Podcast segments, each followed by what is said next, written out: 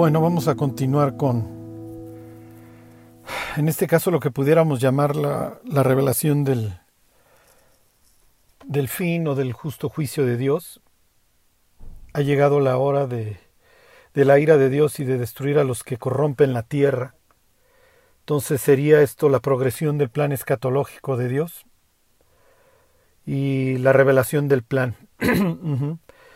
este, en la mano derecha de, de, de, Dios, del que está sentado en el trono, está el desenlace y obviamente pues es un desenlace espantoso.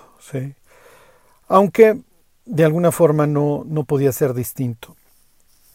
Ayer estaba yo hablando con una persona que, que me conoce, que, con la que pues tengo una buena relación. Él no, no, no cree en Cristo y me preguntaba, Carlos, ¿qué, ¿qué, sigue? Obviamente está, está confundido por lo, que, por lo que está sucediendo en el mundo.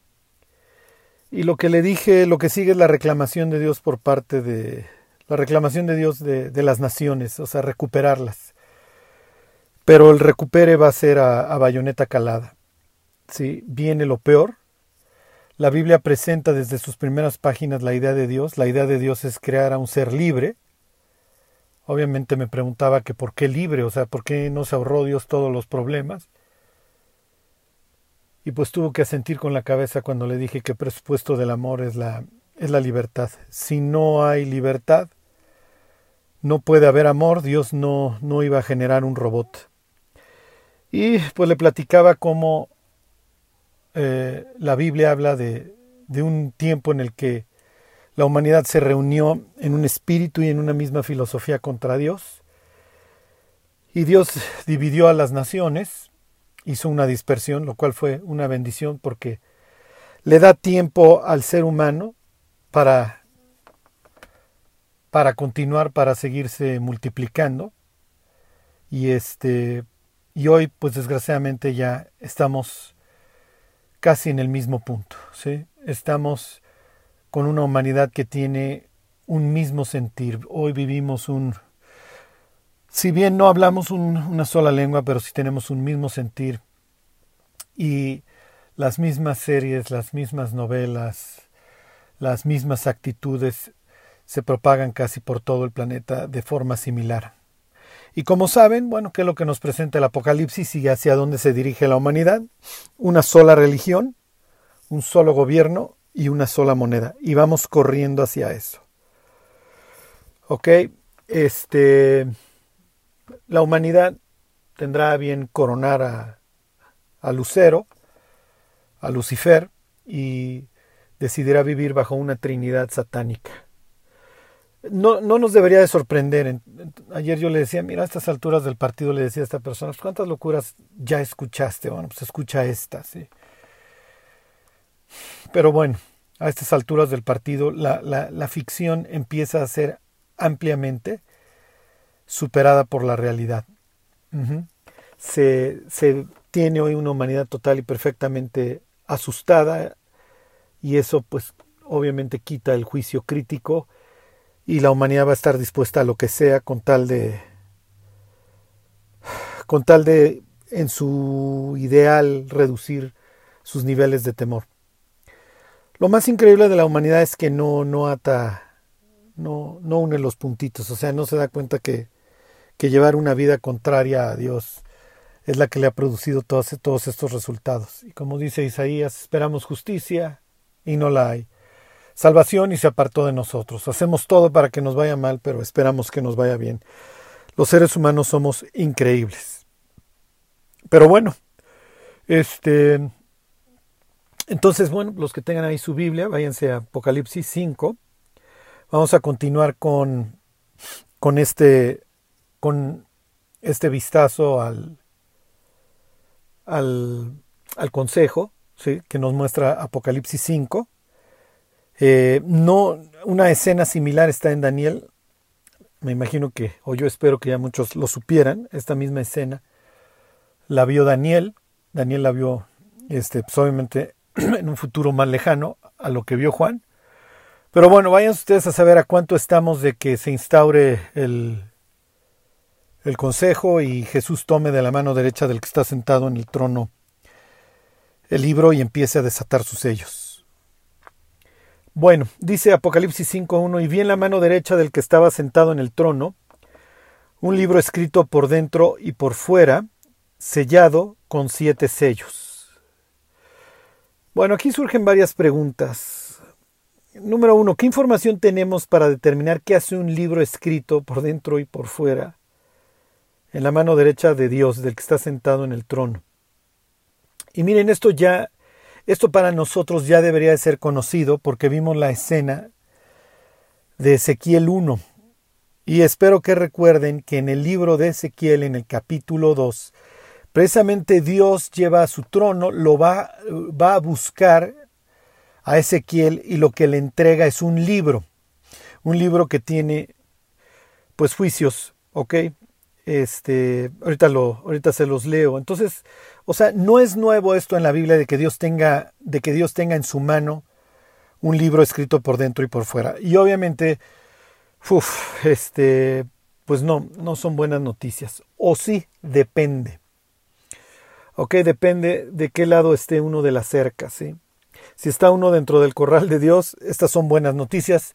Si está uno fuera, estas son muy malas noticias porque implica que se va a acabar la fiesta. Piensen en la Segunda Guerra Mundial, una oportunidad más para que la humanidad muestre toda su maldad y toda su repugnancia.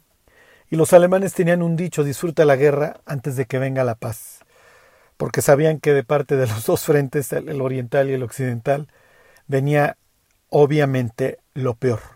Y lo que los soldados alemanes habían hecho del otro lado, en sus frentes occidentales, le hace Bélgica, Francia, etcétera. Bueno, pues ahora, este, bueno, Bélgica, no, no me acuerdo, eso, eso es Primera Guerra Mundial, pero bueno, Francia y obviamente el lado oriental, los rusos iban a ser inclementes. Sí, cuando vinieran en dirección occidental para vengarse de todo lo que habían sufrido a manos de los alemanes. Entonces, este, esta va a ser la mentalidad, esta va a ser la mentalidad de la humanidad que nos describe el capítulo 6 de Apocalipsis. El gran día de su ira ha llegado y quién podrá sostenerse en pie. Entonces, lo que contiene el libro no son buenas noticias para un mundo impío y duro. Entonces, cuando vimos la otra escena del Consejo Divino en, Ezequiel, este, se presenta una situación similar. Entonces, miren, ahora vamos a Ezequiel 2 y esto nos va a permitir entender qué es lo que nos quiere transmitir Juan cuando menciona que ve un libro escrito por dentro y por fuera en la mano de Dios. ¿Ok? Entonces dice el libro de Ezequiel, capítulo 2, el versículo 3, y me dijo, Hijo de hombre, yo te envío a los hijos de Israel, agentes rebeldes que se rebelaron contra mí, ellos y sus padres se han rebelado contra mí hasta este mismo día. Acuérdense que el Apocalipsis nos presenta una explosión. Entonces ya no solamente va a caer este el granizo en Egipto, esta vez es mundial, a nivel mundial. ¿Okay? Ezequiel es comisionado para hablarle a, ese, eh, perdón, a Israel, a sus paisanos ahí en Babilonia, y también tiene juicios contra varias naciones, pero bueno, en el caso de Apocalipsis es a toda tribu, pueblo, lengua y nación. Entonces, ahí, en el 2.3 que les acabo de leer de Ezequiel, tenemos la comisión a, a este profeta. Ezequiel es enviado a los hijos de Israel con varios mensajes que uno va leyendo a lo largo del libro de Ezequiel. Una expresión similar te encuentras en el Apocalipsis tratándose de Juan, pero con la diferencia que aquí es a nivel mundial, ¿sí? Entonces, recuerden entonces siempre que Apocalipsis te muestra una explosión en muchos sentidos. O sea, Babilonia ya no es simplemente un sitio localizado en el, en el, en el Medio Oriente, ahora es un sistema mundial, ¿ok? Entonces, este, Ezequiel es enviado a los hijos de Israel, mientras que Juan tiene que profetizarle al mundo. Les leo Apocalipsis 10:11. También le dan un libro a Juan y le dicen es necesario que profetices otra vez sobre muchos pueblos, naciones, lenguas y reyes. Pero bueno, les sigo con Ezequiel. Dice Ezequiel capítulo 2, versículo 8 al 10. Mas tú, hijo de hombre, oye lo que yo te hablo, no seas rebelde como la casa rebelde. Abre tu boca y come lo que yo te doy. Y miré, y aquí una mano extendida hacia mí, y en ella había un rollo de libro. ¿Ok? Entonces, lo de Apocalipsis 5.1 no es nuevo. Y lo extendió delante de mí y estaba escrito por delante y por detrás. ¿Ok? Misma situación. Y había escritas en él endechas, lamentaciones y ayes. O sea, nada bueno. No, no, no son felicitaciones, no es muchachos, lo mejor está por venir. Son endechas, ¿ok? Entonces va a haber mucho mucho.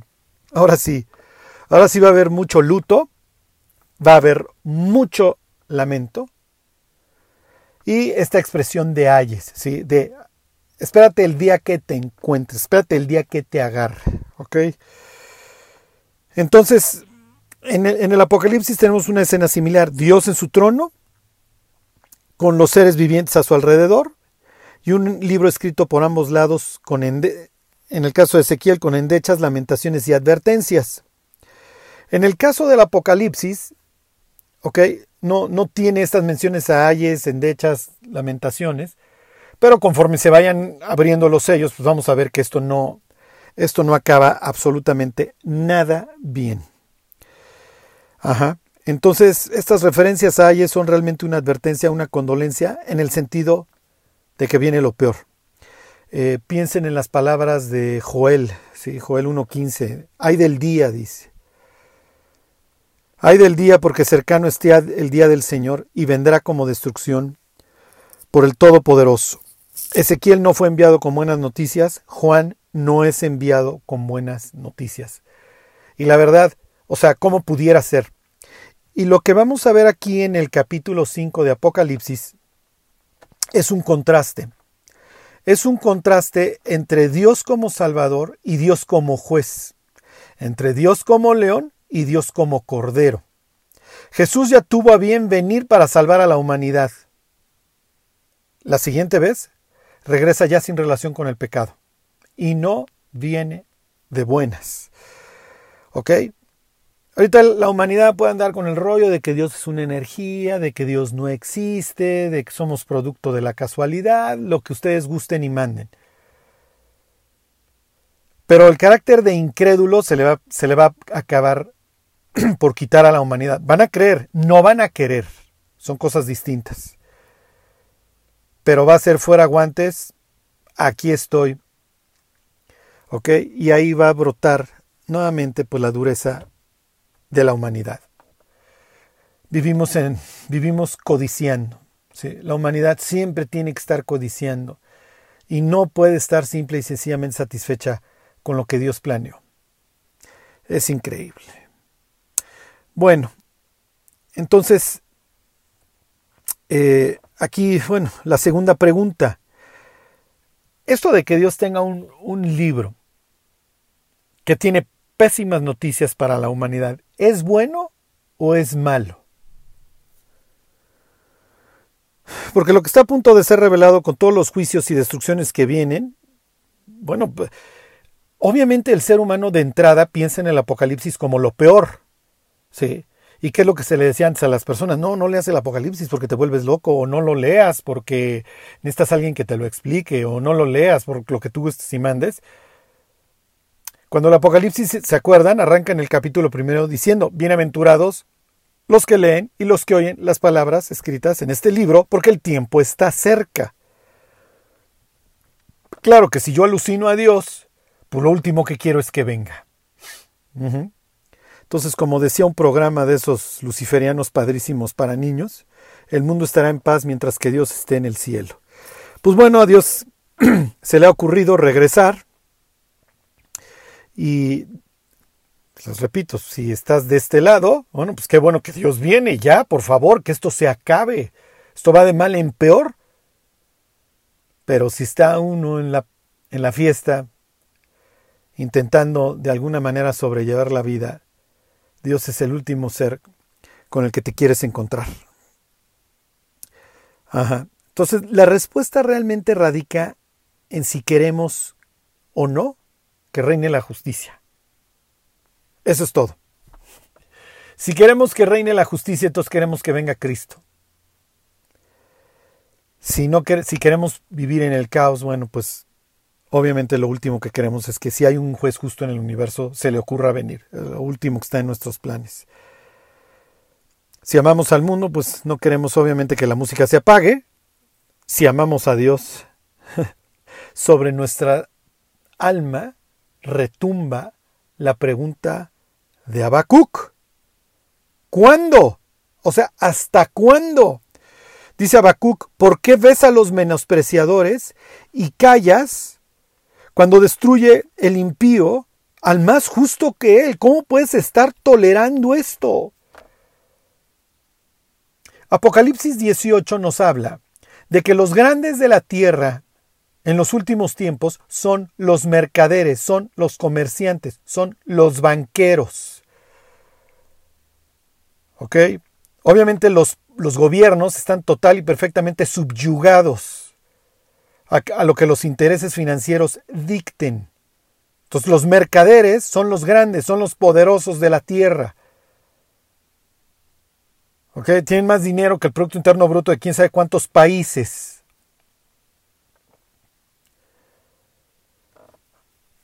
Estaba yo leyendo Aparentemente la humanidad tiene 7.400 millones de, habitantes.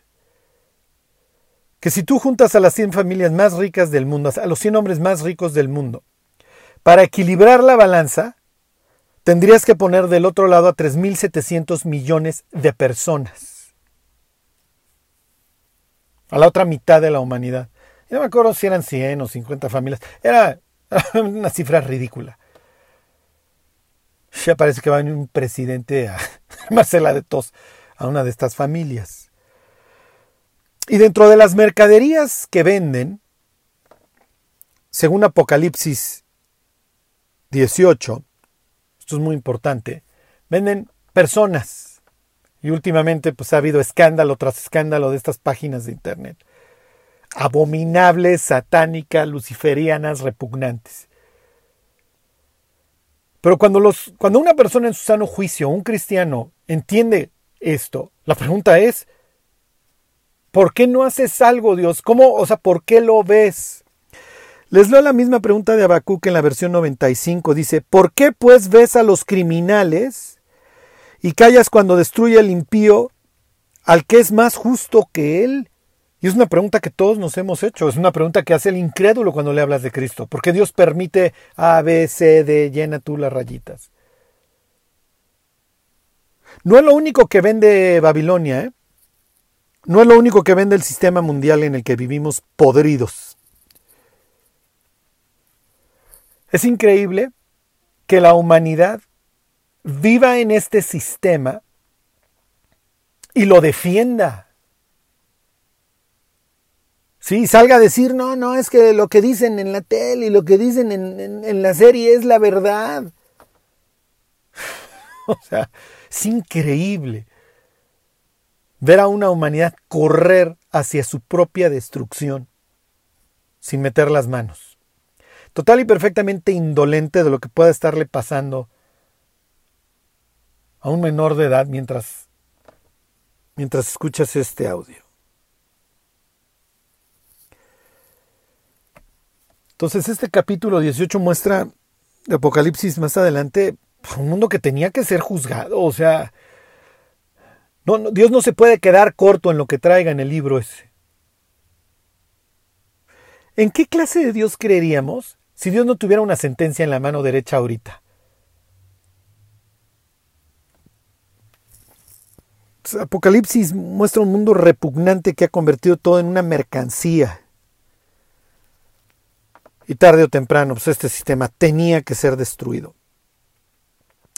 Pero aquí es muy importante, esto es muy importante, les voy a leer Apocalipsis 18:23. Estos mercaderes no solo venden cosas, mis queridos cristianos, por favor, o sea, le tenemos que pedir a Dios discernimiento, entre otras cosas. Sí, ahí luego andamos diciendo que el, el, el, el, gobernador fulano, el presidente fulano, el actor mengano, son cristianos. Y digo, no, no, nadie, ningún cristiano vamos a llevar una vida perfecta, pero por lo menos una vida en donde suframos por nuestras faltas, en donde no nos jactemos de ellas, en donde no usemos el nombre de Dios para avanzar nuestra agenda, Y es que todos estamos sumamente afectados por Babilonia. Por eso la Biblia nos, nos ordena. Por eso la Biblia le ordena a su pueblo en los últimos tiempos que, que abandone Babilonia. Jesús, ¿estás, ¿estás insinuando que estamos dentro de ella? Y la pregunta de Jesús sería, pues, ¿cuántas series llevas ahora en la pandemia? Y, y te digo si estás o no. Fíjense, está hablando de Babilonia, dice, luz de lámpara no alumbrará más en ti, ni voz de esposo y de esposa se oirá más en ti. Esto es Apocalipsis 18, 23. Porque tus mercaderes eran los grandes de la tierra, pues por tus hechicerías fueron engañadas todas las naciones y en ella se halló la sangre de los profetas y de los santos y de todos los que han sido muertos en la tierra. Este sistema asqueroso, repugnante, no solamente vende, no solamente convirtió a la humanidad en una mercancía vendible, sino que dice que también vende una cultura, sus hechicerías. Y así se refiere el libro de Isaías también a, a, este, a Babilonia, la hechicera, la experta en hechizos. ¿Sí? Entonces, una forma de hoy de controlar a la humanidad es a través de la cultura, a través de los medios. Y ya nos pueden hacer creer lo que se les pegue la gana. ¿Ok? Entonces, por favor, nunca vayan a decir, es que lo dijeron en la tele. O sea, cualquier cosa que salga en los medios, siempre, por favor, filtrenla. Dijera Pablo, examinadlo todo. Ok. Entonces, el mismo Apocalipsis llama a los creyentes a abandonar a la hechicera. Abandonar a Babilonia con todo y su cosmovisión, por favor. Si supiéramos realmente lo que Dios ve, lo que Dios está viendo en estos momentos, pienso que nos quedaríamos muy sorprendidos de la maldad de la que es capaz el ser humano y del control que tiene Lucifer sobre este mundo. en serio, Lucero debe de, ver a la humanidad y pensar, no pudieran ser más brutos, en serio. Le hice a Eva pensar que tenía una necesidad en el paraíso, cuando era una persona que vivía en un sitio perfecto y cuyas necesidades todas estaban cubiertas y aún así la encontré. Ahora imagínense, o sea, nosotros de este lado, bueno, hacernos codiciosos y pensar que, que necesitamos algo fuera de Dios y que Dios no es suficiente, bueno, pues no pudiera ser de lo más sencillo hoy para una humanidad que está hecha añicos.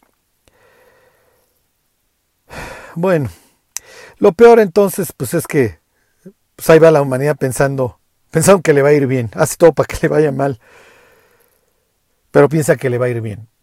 Entonces, si cuando las personas llegan al apocalipsis y ven lo que sigue y la sangre, que vas a abrir la llave del agua y va a salir sangre, oye, pero ¿por qué Dios se ensaña? En serio, ¿qué, o sea, qué, qué, qué esperábamos? La Biblia dice que Dios nos ha estado observando en silencio pero llega el momento del juicio tarde o temprano. Piensen en las palabras del Salmo 50. Estas cosas hiciste y yo he callado. ¿Pensabas? Que de cierto sería yo como tú, pero las pondré delante de ti. Los seres humanos pensamos que Dios es como nosotros, que su estándar moral es el mismo que nosotros. Lo peor es lo que dice Eclesiastés. Por cuanto no se ejecuta la sentencia inmediatamente sobre la mala obra, el corazón de los hombres está inclinado hacia el mal. Como Dios no juzga inmediatamente los pecados, sino espera a que el hombre muera, y sobre esto retomo más adelante, el ser humano cree que no hay juicio, cree que se salió con la suya. No puedes vencer al sistema, nadie puede. Quizá alguien pueda vencer en Las Vegas, ¿sí? Quizá lo que tú quieras, pero Dios, Dios no puede ser burlado. Dios siempre cobra. No se puede vencer al sistema. Ok. Bueno, entonces lo que nos presenta aquí capítulo 5 es una sesión del, del Consejo Divino en la que se prepara el regreso de Cristo, pues obviamente precedido de catástrofes y juicios sobre un mundo impío, que en su mayoría ni se imagina lo que se le viene. Hay personas hoy que, oye, estoy viviendo el apocalipsis, estamos a nada del apocalipsis y se asustan. No tienen la más remota idea de lo que viene sobre el mundo y luego el infierno. Ni cuenta se han dado. Y defenderán la cosmovisión que tienen a capa y espada, por más ridícula que sean. Son dependientes de Babilonia. Adoran el mundo que les ha tocado vivir, por más que sufran dentro de él están dispuestos a seguir cueste lo que cueste, abrazados de la hechicera. Es increíble. Es increíble. Y piensen en las últimas palabras de Apocalipsis 9. O sea, no importa lo que te aviente, hay personas que se van a morir adorando al mundo y a Lucifer. ¿Cuál es la idea? ¿Y cuál es la idea de lo que de lo que va a desatar la apertura de los sellos del libro. La idea es mostrar la ira de Dios, que Dios es justo, y dar una última oportunidad a un mundo duro e impío. Como nota cultural, a los libros escritos por, por, ambos lados se les llama opistógrafo. Y miren, acerca de este, de los opistógrafos, de los opistógrafos tienes mil, mil teorías, ¿no? Algunos pensaban que se trataba de dos copias juntas una, agarrabas el rollo, lo podías estirar y leías una de las copias y la otra estaba sellada para que no sufriera ninguna alteración. Entonces era una forma de, que, a ver, veo el contenido del convenio y la otra sé que nunca va a ser modificada y son iguales. ¿no? Eh, otra, decían que se trataba de economía. Pues mira, para no gastar tanto en papiros y lo que fuera, pues le escribimos por delante y por detrás. A ver, ¿qué me implica la expresión en Ezequiel y en Apocalipsis 5.1? Que el libro, ¿qué, qué, creen? O sea, ¿qué es lo primero que les viene a la mente? ¿Qué implica la expresión que está escrito por dentro y por fuera? y digo, no, no hay que ser, no hay que tener doctorado en teología. El mensaje es, no te la vas a acabar. O sea, me faltaron renglones para describirte lo que viene. Cuando hablaba yo ayer con esta persona, yo le decía, mira, o sea, lo que viene es un mundo impío que va a vivir total y perfectamente controlado, porque es lo que sigue, ya un control total sobre cada ser humano, en una devoción total a Lucifer. Pero el plan de Dios no, es destruir a la humanidad. Dios no quiere la muerte del, del, impío, Dios quiere que el impío se vuelva de sus malos caminos. Y si va a derramar su ira, es para demostrar que es justo y es como cachetear a un borracho. Y obviamente vino la recomendación. Te recomiendo que te pongas hoy a cuentas con Dios. Que te arrepientas. Que establezcas una comunión con Dios. Para eso fuiste creado. Entonces la idea es dar una última oportunidad a un mundo duro e impío. Bueno, entonces, pues sí, no, no, no, no, o sea, el apocalipsis, acuérdense, va explotando, va, se va poniendo cada vez más grave la cosa. Entonces, esta expresión de por dentro y por fuera no es tanto de estilo, es de fondo, es de contenido. Les, les, les voy a poner un ejemplo de cómo, de cómo el apocalipsis va mostrando que las cosas se agravan. Piensen en que la tercera parte de las aguas se vuelve sangre y luego tienes la totalidad de las aguas. ¿sí? Este, tienes este, el que se hiere la tercera parte de, los luminares. ¿okay? Luego tienes al, al, trono de la bestia en totales tinieblas. Sí, este, se quema una tercera parte de, no recuerdo si los árboles y luego ya, o sea, la totalidad. O sea, poco a poco vas viendo una explosión cada vez más fuerte. ¿Ok? Tienes una ampliación en los juicios. A ver a qué hora le alcanza el juicio al tamaño de la necedad de las personas. Fíjense Apocalipsis 4.5, los que lo quieran leer. Dice, y del trono salían relámpagos y truenos y voces. Y delante del trono ardían siete lámparas de fuego, las cuales son los siete espíritus de Dios. Por aquí ya estuvimos, ¿ok? Pero quiero hacerles énfasis en que del trono salen relámpagos y truenos y voces. Eso es Apocalipsis 4.5. Ok, si doy vuelta a la página y me voy a Apocalipsis 8.5, me muestra otra vez el trono de Dios y dice, y el ángel tomó el incensario y lo llenó del fuego del altar, que me está mostrando otra vez del templo de Dios, y lo arrojó a la tierra y hubo truenos y voces y relámpagos y un terremoto. Entonces se le van añadiendo cosas. Me voy a Apocalipsis 11:19. Este, y, y, el templo de Dios fue abierto en el cielo y el arca de su pacto se veía en el templo, y hubo relámpagos, voces, truenos, un terremoto y grande granizo. Y me voy al capítulo 16. Sí.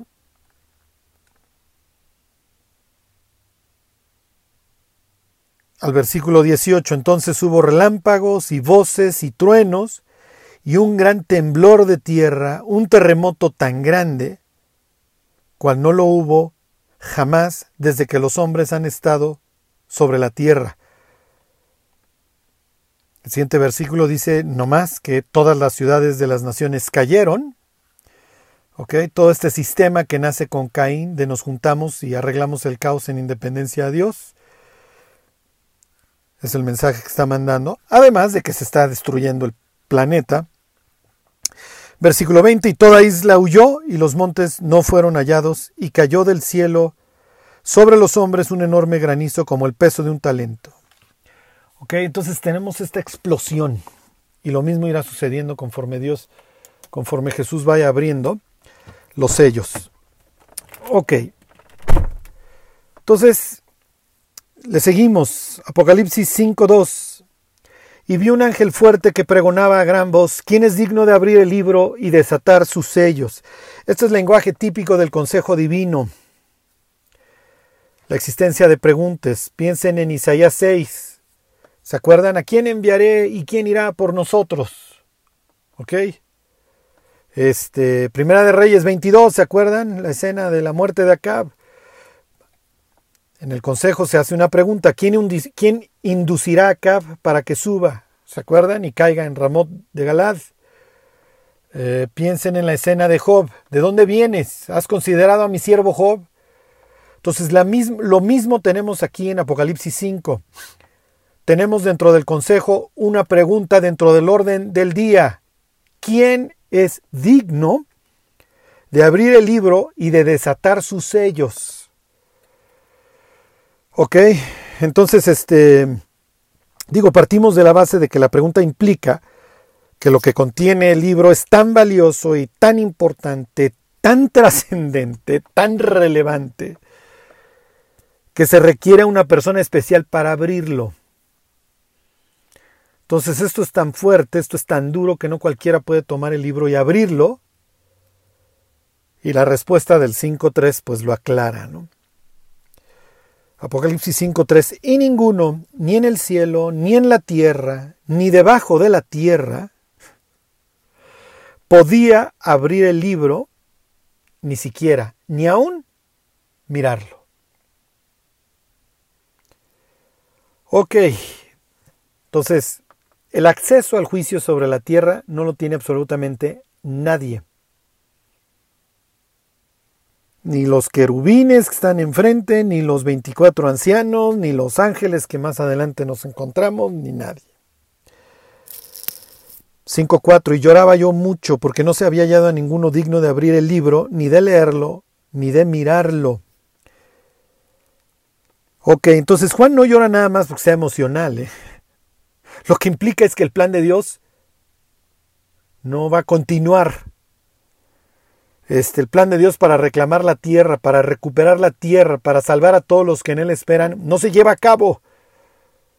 Para que venga la justicia perdurable, ¿se acuerdan? Todo lo que Dios le promete a Daniel en el capítulo 9, poner fin al pecado, expiar, ungir al santo, este, etcétera, no, no, no se va a cumplir. Olvídate de tus 70 semanas, Daniel.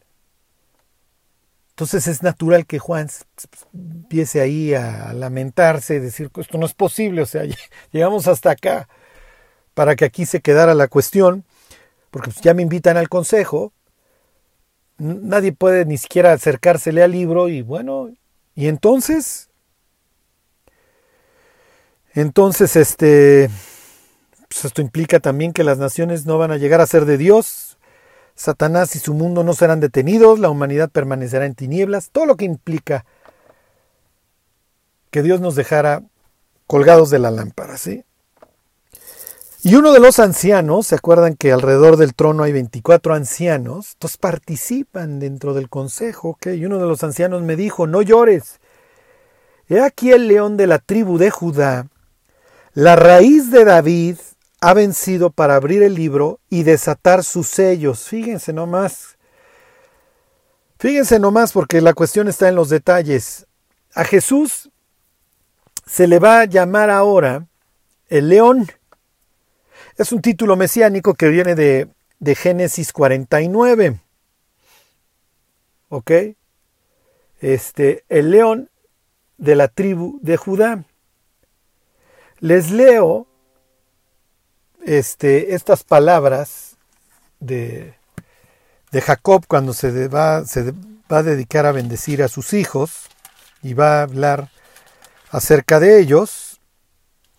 Y dice el 49.9, cachorro de león Judá, de la presa subiste, hijo mío, se encorvó, se echó como león, así como león viejo, ¿quién lo despertará?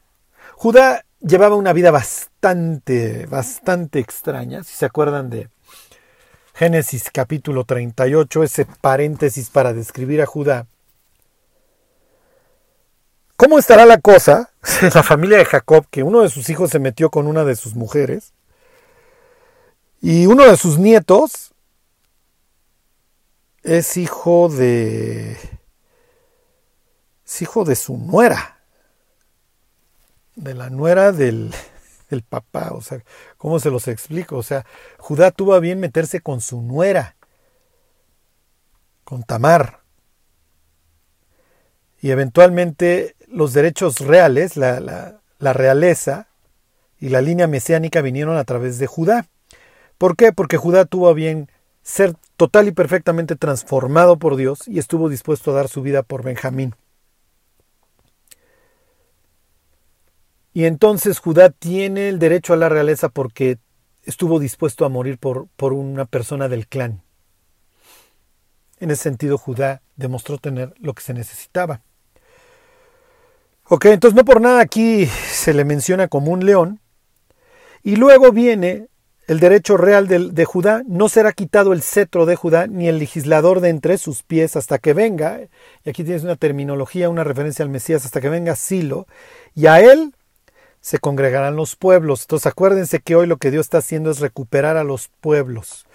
¿Ok? Id y predicad el Evangelio a todas las naciones. Ya no se trata de que vengan al templo, ahora se trata de que el templo vaya hacia ellos. ¿Ok? Entonces, por eso, uno de los ancianos le, le dice a Juan, mira, el león de Judá. ¿Ok? A continuación vamos a ver contrastes, porque Juan, a Juan se le habla de un león, pero cuando voltea ve a un cordero y lo ve sacrificado y lo ve herido. Pero bueno, encontrarte con Dios en su forma de león no, no es lo que quieres. O sea, el ser humano lo que no quiere es ser despedazado por Dios. ¿eh? Lo merece, pero Dios estuvo dispuesto a morir por él Y, y Apocalipsis 5 es en ese sentido increíble, porque muestra por un lado la justicia y la ira de Dios y por el otro lado su amor. Un amor que lo llevó a dar su vida por el ser humano. Por eso es que Jesús es el único digno de abrir el libro, ¿sí? Él es el único digno de juzgar al mundo porque es el que murió por él. Ok. Y luego se hace referencia a la raíz de David. Esto es bastante extraño porque la Biblia no habla de la raíz de David. La Biblia habla antes del linaje de David. ¿Ok? La, promesa mesiánica viene de David. Los judíos entendían que el Mesías sería hijo de David. Piensa en la pregunta que le hace Jesús a los fariseos. Se los leo, está en Mateo 22, 42. ¿Qué pensáis del Cristo?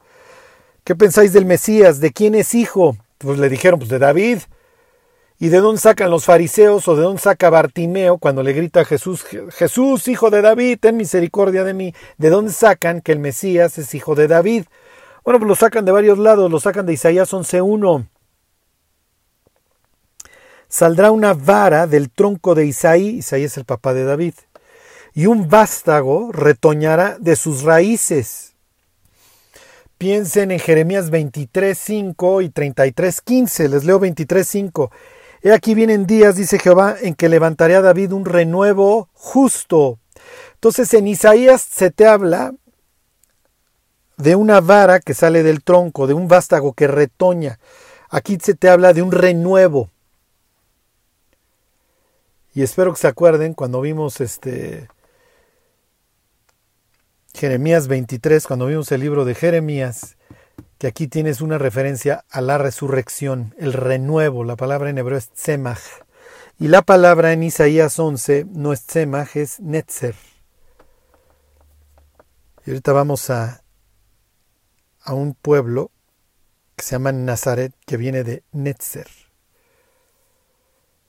¿Ok? Nada más que aquí no te habla de renuevo, aquí no te habla de, de, retoño, aquí no te habla de frutito, aquí te habla de raíz, lo cual es una contradicción. O eres raíz o eres retoño, pero no puede ser las, las mismas, las dos cosas al mismo tiempo. ¿Ok? A menos de que Jesús sea eterno. Entonces aquí tienen otra referencia a la eternidad de Jesús. El alfa, el omega, el principio y el fin. Jesús se despide en el Apocalipsis en capítulo 22 como la raíz y el descendiente de David. Soy el papá y soy el hijo de David. Soy el creador de David y soy su hijo. Espero que se entienda. ¿sí? Entonces, si Jesús es hijo de David, pues que alguien le explique el Salmo 110. Los fariseos que andaban antes de que Jesús muriera con su idea de vamos a hacerle preguntas y le preguntamos de que cuál es el mayor, más grande mandamiento, y de que si es lícito no dar tributo a César, y que si una chava tuvo siete maridos en el cielo, ¿con cuál va a estar casada? Jesús dice, ah, les gusta jugar a las preguntas, pues yo también, miren, el bautismo de Juan, ¿era del cielo o de los hombres? Y es más, les tengo otra, ¿el Mesías es hijo de David? Sí, pues claro. Y entonces, ¿por qué David mismo le dice en el Salmo 110, dijo el Señor, a mi Señor, siéntate a mi diestra? Si el Mesías es el Señor de David, entonces ¿por qué su hijo? Porque los fariseos llegaban, y obviamente los saduceos, a la aberración de pensar que el Mesías, y hasta la fecha lo discuten los judíos, de si el Mesías sería divino o no. Y obviamente cuando Jesús sale con la embajada de que es Dios en el Evangelio de Juan para arriba y para abajo, y en el resto de los evangelios tuvo que venir un control de daños, porque los judíos cristianos traen el rollo de que Jesús es Dios. Ok. Entonces viene el león de Judá, la raíz de David. Y él va a abrir el libro y va a desatar los sellos. Él es el único digno de traer el juicio sobre la tierra. ¿Por qué? Ya se los adelanté. Porque Él es el que murió por la humanidad. Él es el que la salvó. Y como Dios es el que salvó al mundo, es también el único digno de condenarlo. Entonces, miren, para que me entiendan esto, váyanse a la predicación de Jesús precisamente en Nazaret. Nazaret tiene que ver con esta terminología de Netzer, del vástago, ajá, Nazaret es donde pues seguramente va a venir el Mesías, porque pues viene de ahí de vástago, ¿sí? de Netzer, Netzrit. Y Jesús precisamente ahí se presenta como el Mesías. Esta historia está en Lucas capítulo 4, versículo 16 en adelante. Se los leo. Ok, dice, vino a Nazaret, esto acuérdense tiene que ver con Isaías 11.1, donde se había criado, y en el día de reposo entró en la sinagoga, conforme a su costumbre, y se levantó a leer. Cada sábado leía una persona.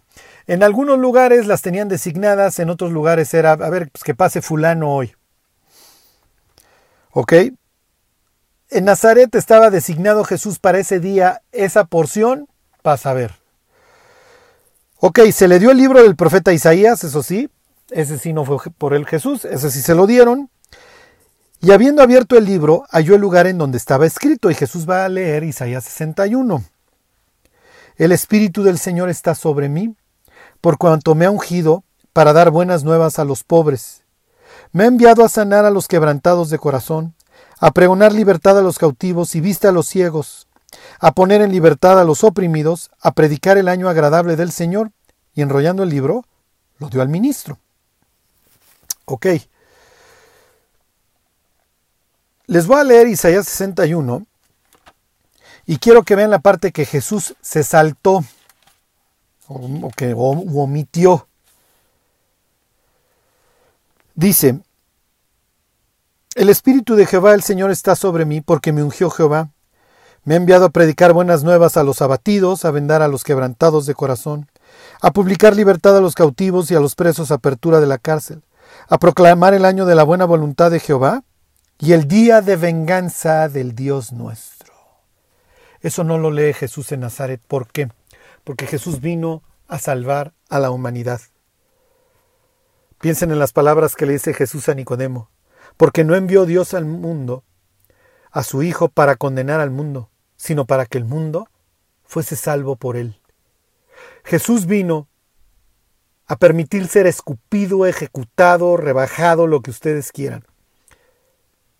Lo que nos presenta Apocalipsis 5 es ahora sí.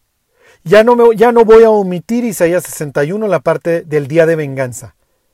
Al contrario, se presenta el, el león de la tribu de Judá para tomar el libro e iniciar ya no el año agradable del año de la buena voluntad, el año agradable ya no, ya no es jubileo muchachos, ya no es perdón de deudas. Esta vez no quieres, te vengo a juzgar, ya, no te la vas a acabar. Esta vez sí, es el año de la venganza, es el día de venganza de Jehová. Se está instaurando el consejo para iniciar la ejecución del día de la venganza. Se acabó. ¿Ok? El Dios del universo no podía ser distinto. Aquí es donde Cristo se separa de cualquier religión. Ninguna religión purga, justifica los pecados del ser humano. Cristo se subió a una cruz y pagó por nuestras faltas. Pero si el hombre no quiere, esta es la condenación. Que vino el Salvador, que la luz vino al mundo, pero los hombres prefirieron las tinieblas, porque sus obras son malas y les gusta la maldad. Esta vez Jesús regresa ya no para salvar al mundo, eso ya lo hizo en el pasado. Viene a juzgar a los que amaron la injusticia. Piensen las palabras de Pablo en 2 de Tesalonicenses 2, por cuanto no recibieron el amor de la verdad para ser salvos, rechazaron el sacrificio de Cristo. Dice también ahí en 2 de Tesalonicenses, a fin de que sean condenados todos los que no creyeron a la verdad, sino que se complacieron en la injusticia. La carta a los hebreos menciona que Jesús regresará ahora sin relación con el pecado. El Mesías vino anteriormente a convivir con los pecadores, a comer con ellos, a ser menospreciado, a ser tratado como un... ¿Se acuerdan? No lo bajan de bastardo. esta vez ya no. Esta vez se acabó. Y termino con las palabras del, de la carta a los Hebreos, capítulo 9, 27 y 28.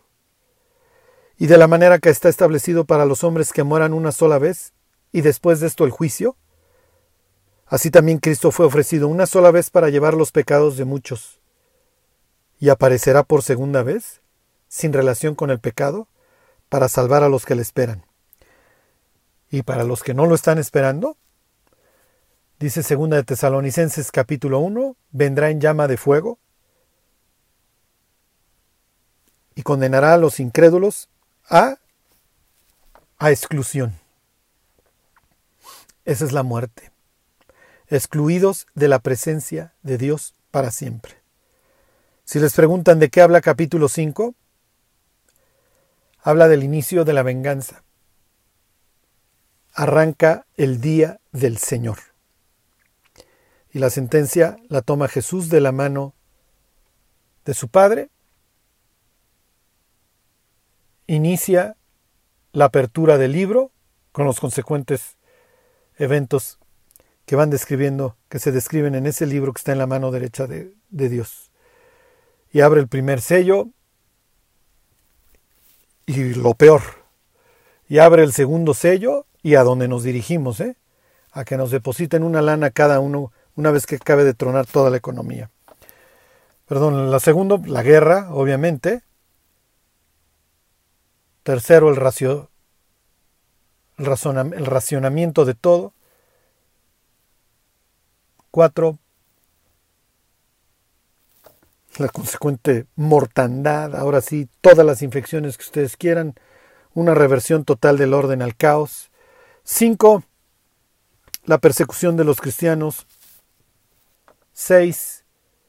La destrucción del cosmos. 7. Calle todo el mundo delante de Dios. Pero bueno, ya veremos a detalle capítulo 6 de Apocalipsis próximamente. Mientras esperamos que venga la hora del juicio sobre la tierra, sirvamos a Dios, esforcémonos en la gracia. Falta poco para para el día de la redención. Que Dios los bendiga. Y se alegró el pueblo por haber contribuido voluntariamente, porque de todo corazón ofrecieron a Jehová. Primera de Crónicas 29:9.